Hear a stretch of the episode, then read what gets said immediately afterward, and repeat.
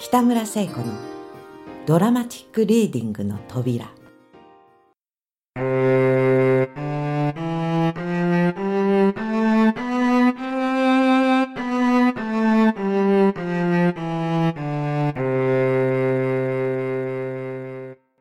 次の晩も、ゴーシは夜中過ぎまでセロを引いて、疲れて水を一杯飲んでいますと、また戸をコツコツ叩くものがあります。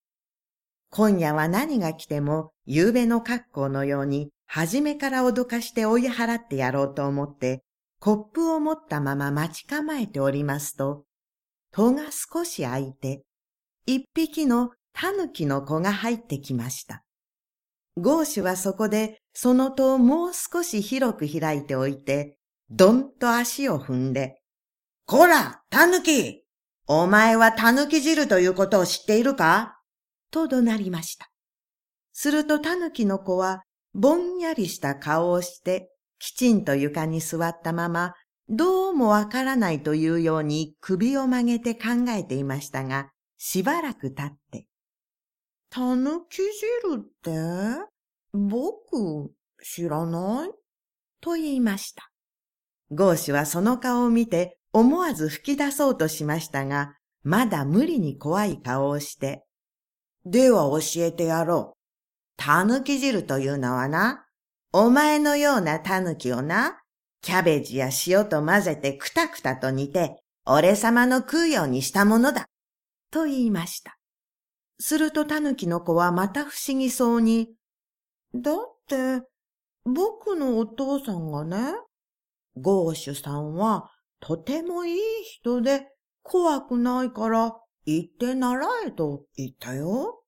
何を習えと言ったんだ？俺は忙しいんじゃないか。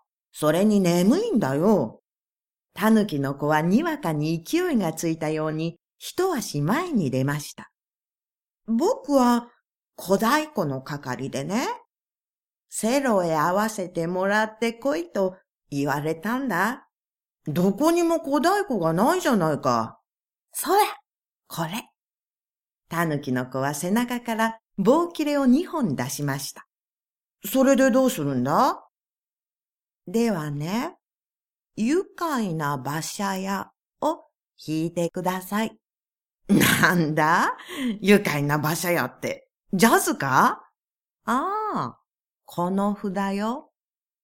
タヌキの子は背中からまた一枚の符を取り出しました。ゴーシュは手に取って笑い出しました。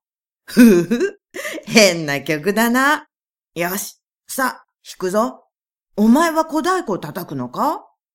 ゴーシュはタヌキの子がどうするのかと思って、ちらちらそっちを見ながら弾き始めました。するとタヌキの子は棒を持ってセロの駒の下のところを表紙を取ってポンポン叩き始めました。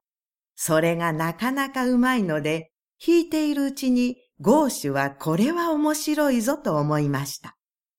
おしまいまで弾いてしまうと、タヌキの子はしばらく首を曲げて考えました。それから、やっと考えついたというように言いました。ゴーシュさんは、この二番目の糸を引くときは、期待に遅れるね。なんだか、僕がつまずくようになるよ。ゴーシュははっとしました。確かにその糸はどんなに手早く引いても少し経ってからでないと音が出ないような気が夕べからしていたのでした。いや、そうかもしれない。このセロは悪いんだよ。と、ゴーシュは悲しそうに言いました。するとタヌキは気の毒そうにしてまたしばらく考えていましたが、どこが悪いんだろうな。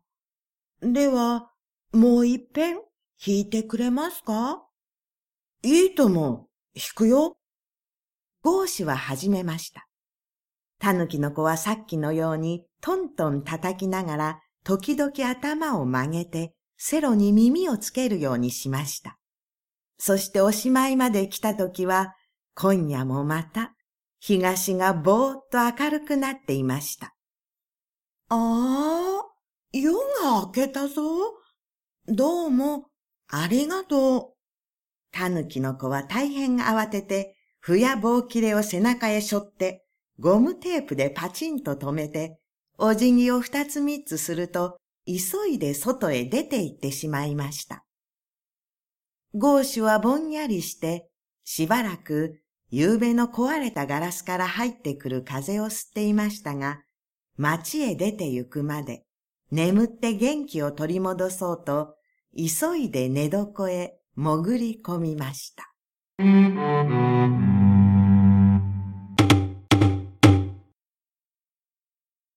次の晩も、ゴーシは夜通しセロを弾いて、明け方近く、思わず疲れて楽譜を持ったままうとうとしていますと、また誰か、と、コツコツと叩くものがあります。それもまるで聞こえるか聞こえないかのくらいでしたが、毎晩のことなので、ゴーシはすぐ聞きつけて、お入り？と言いました。すると戸の隙間から入ってきたのは一匹の野ネズミでした。そして大変小さな子供を連れてちょろちょろとゴーシュの前へ歩いてきました。そのまた野ネズミの子供と来たら、まるで消しゴムのくらいしかないので、ゴーシュは思わず笑いました。すると野ネズミは何を笑われたろうというように、キョロキョロしながらゴーシュの前に来て、青い栗の実を一粒前に置いて、ちゃんとお辞儀をして言いました。先生、この子が塩梅が悪くて死にそうでございますが、先生、お慈悲に治してやってくださいまし。俺が医者などやれるもんか。ゴーシュは少しむっとして言いました。すると野ネズミのお母さんは下を向いてしばらく黙っていましたが、また思い切ったように言いました。先生、それは嘘でございます。先生は毎日あんなに上手にみんなの病気を治しておいでになるではありませんか。何のことだかわからんね。だって先生、先生のおかげで、うさぎさんのおばあさんも治りましたし、たぬきさんのお父さんも治りましたし、あんな意地悪のミミズクまで治していただいたのに、この子ばかりお助けいただけないとは、あんまり情けないことでございます。おいおい、それは何かの間違いだよ。俺はミミズクの病気なんど治してやったことはないからな。もっとも、タヌキの子は言うべきて学隊の真似をしていたがね。はは。ゴーシュは呆れてその子ネズミを見下ろして笑いました。すると野ネズミのお母さんは泣き出してしまいました。ああ、この子は、どうせ病気になるならもっと早くなればよかった。さっきまであれくらいゴーゴー鳴らしておいでになったのに、病気になると一緒にピタッと音が止まって、もうあとはいくらお願いしても鳴らしてくださらないなんて、なんて不幸せな子供なの。ゴーシュはびっくりして叫びました。なんだと？僕がセロを弾けば、ミミズクやウサギの病気が治ると？どういうわけだ？それは。野ネズミは目を片手でこすりこすり言いました。はい、ここらのものは病気になるとみんな先生のお家の床下に入って治すのでございます。すると治るのか？はい。体中とても血の回りが良くなって大変いい気持ちで、すぐ治る方もあれば、家へ帰ってから治る方もあります。ああ、そうか。俺のセロの音がゴーゴー響くと、それがあんまの代わりになって、お前たちの病気が治るというのか？よし、わかったよ。やってやろう。ゴーシュはちょっとぎゅうぎゅうと糸を合わせて、それからいきなり野ネズミの子供をつまんで、セロの穴から中へ入れてしまいました。私も一緒についていきます。どこの病院でもそうですから。おっかさんの野ネズミは気違いのようになってセロに飛びつきました。お前さんも入るかね？セロ引きはおっかさんの野ネズミをセロの穴からくぐしてやろうとしましたが、顔が半分しか入りませんでした。野ネズミはバタバタしながら中の子供に叫びました。お前、そこはいいかい？落ちるとき、いつも教えるように足を揃えてうまく落ちたかい？いい、うまく落ちた。子供のネズミはまるで蚊のような小さな声でセロの底で返事しました。大丈夫さ。だから泣き声出すなと言うんだ。ゴーシュはおっかさんのネズミを下に下ろして、それから弓を取って、なんとかラプソデーとかいうものをゴーゴーガーガー弾きました。するとおっかさんのネズミはいかにも心配そうにその音の具合を聞いていましたが、とうとうこらえきれなくなった風で、もうたくさんです。どうか出してやってください。と言いました。なんだ、これでいいのか？ゴーシュはセロを曲げて穴のところに手を当てて待っていましたら、間もなく子供のネズミが出てきました。ゴーシュは黙ってそれを下ろしてやりました。見ると、すっかり目をつぶって、ブルブルブルブル震えていました。どうだったの？いいかい？気分は？子供のネズミは少しも返事もしないで、まだしばらく目をつぶったまま、ブルブルブルブル震えていましたが、にわかに起き上がって走り出した。ああ、よくなったんだ。ありがとうございます。ありがとうございます。おっかさんのネズミも一緒に走っていましたが、間もなくゴーシュの前に来て、しきりにお辞儀をしながら、ありがとうございます。ありがとうございます。と、とうばかり言いました。ゴーシュは何がなかわいそうになって、おい、お前たちはパンは食べるのか？と聞きました。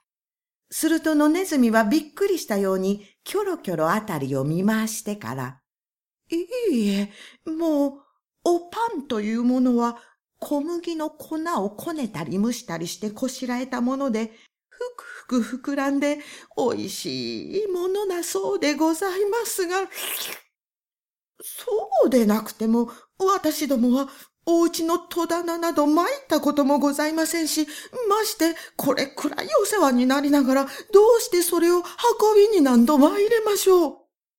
と言いました。いいや、そのことではないんだ。ただ食べるのかと聞いたんだ。では食べるんだな。ちょっと待てよ。その腹の悪い子供へやるからな。ゴーシュはセロを床へ置いて、戸棚からパンを一つまみむしって、野ネズミの前へ置きました。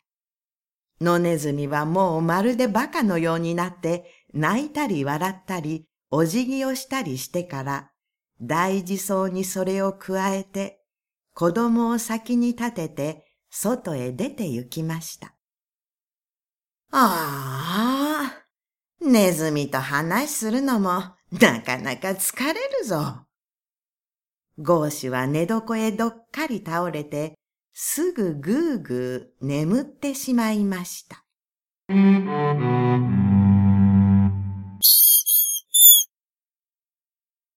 それから6日目の晩でした。金星音楽団の人たちは、町の公会堂のホールの裏にある控え室へ、みんなパッと顔をほてらして、めいめい楽器を持ってぞろぞろホールの舞台から引き上げてきました。守備よく第六交響曲を仕上げたのです。ホールでは拍手の音がまだ嵐のようになっております。学長はポケットへ手を突っ込んで拍手なんかどうでもいいというようにのそのそみんなの間を歩き回っていましたが、実はどうして嬉しさでいっぱいなのでした。みんなはタバコを加えてマッチを吸ったり、楽器をケースへ入れたりしました。ホールはまだパチパチ手が鳴っています。それどころではなく、いよいよそれが高くなって、なんだか怖いような手がつけられないような音になりました。大きな白いリボンを胸につけた司会者が入ってきました。アンコールをやっていますが、何か短いものでも聞かせてやってくださいませんか？すると学長がきっとなって答えました。いけませんな。こういう大物の後へ何を出したって、こっちの気の済むようには行くもんでないんです。では、学長さん出て、ちょっと挨拶してください。ダメだ。おい、ゴーシュ君。何か出て弾いてやってくれ。私がですか？ゴーシュはあっけに取られました。君だ、君だ。バイオリンの一番の人がいきなり顔を上げて言いました。さあ、出て行きたまえ。学長が言いました。みんなもセロを無理にゴーシュに持たせて戸を開けると、いきなり舞台へゴーシュを押し出してしまいました。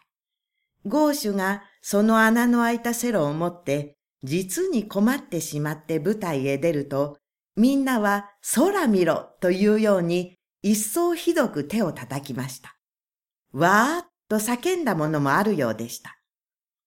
どこまで人を馬鹿にするんだ？よし、見ていろ。インドの虎狩りを引いてやるから。ゴーシュはすっかり落ち着いて舞台の真ん中へ出ました。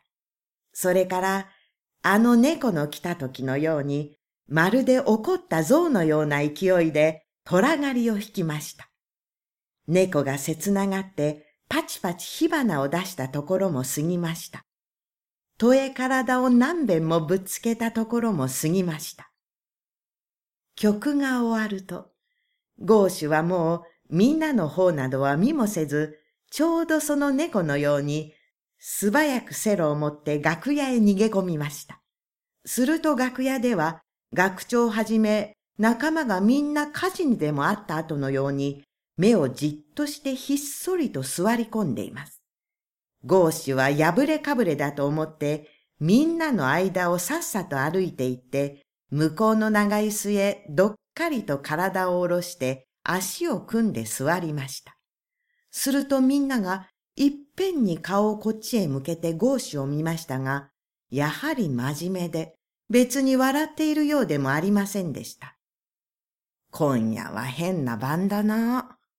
ゴーシュは思いました。ところが学長は立って言いました。ゴーシュ君、よかったぞ。あんな曲だけれども、ここではみんなかなり本気になって聴いてたぞ。一週間か十日の間に随分仕上げたな。十日前と比べたらまるで赤ん坊と兵隊だ。やろうと思えばいつでもやれたんじゃないか、君。仲間もみんな立ってきて、よかったぜ、とゴーシュに言いました。いや、体が丈夫だからこんなこともできる。普通の人なら死んでしまうからな。学長が向こうで言っていました。その晩遅く、ゴーシュは自分の家へ帰ってきました。そしてまた、水をガブガブ飲みました。それから窓を開けて、いつか、格好の飛んでいたと思った遠くの空を眺めながら、ああ、格好、あの時はすまなかったな。俺は怒ったんじゃなかったんだ。と言いました。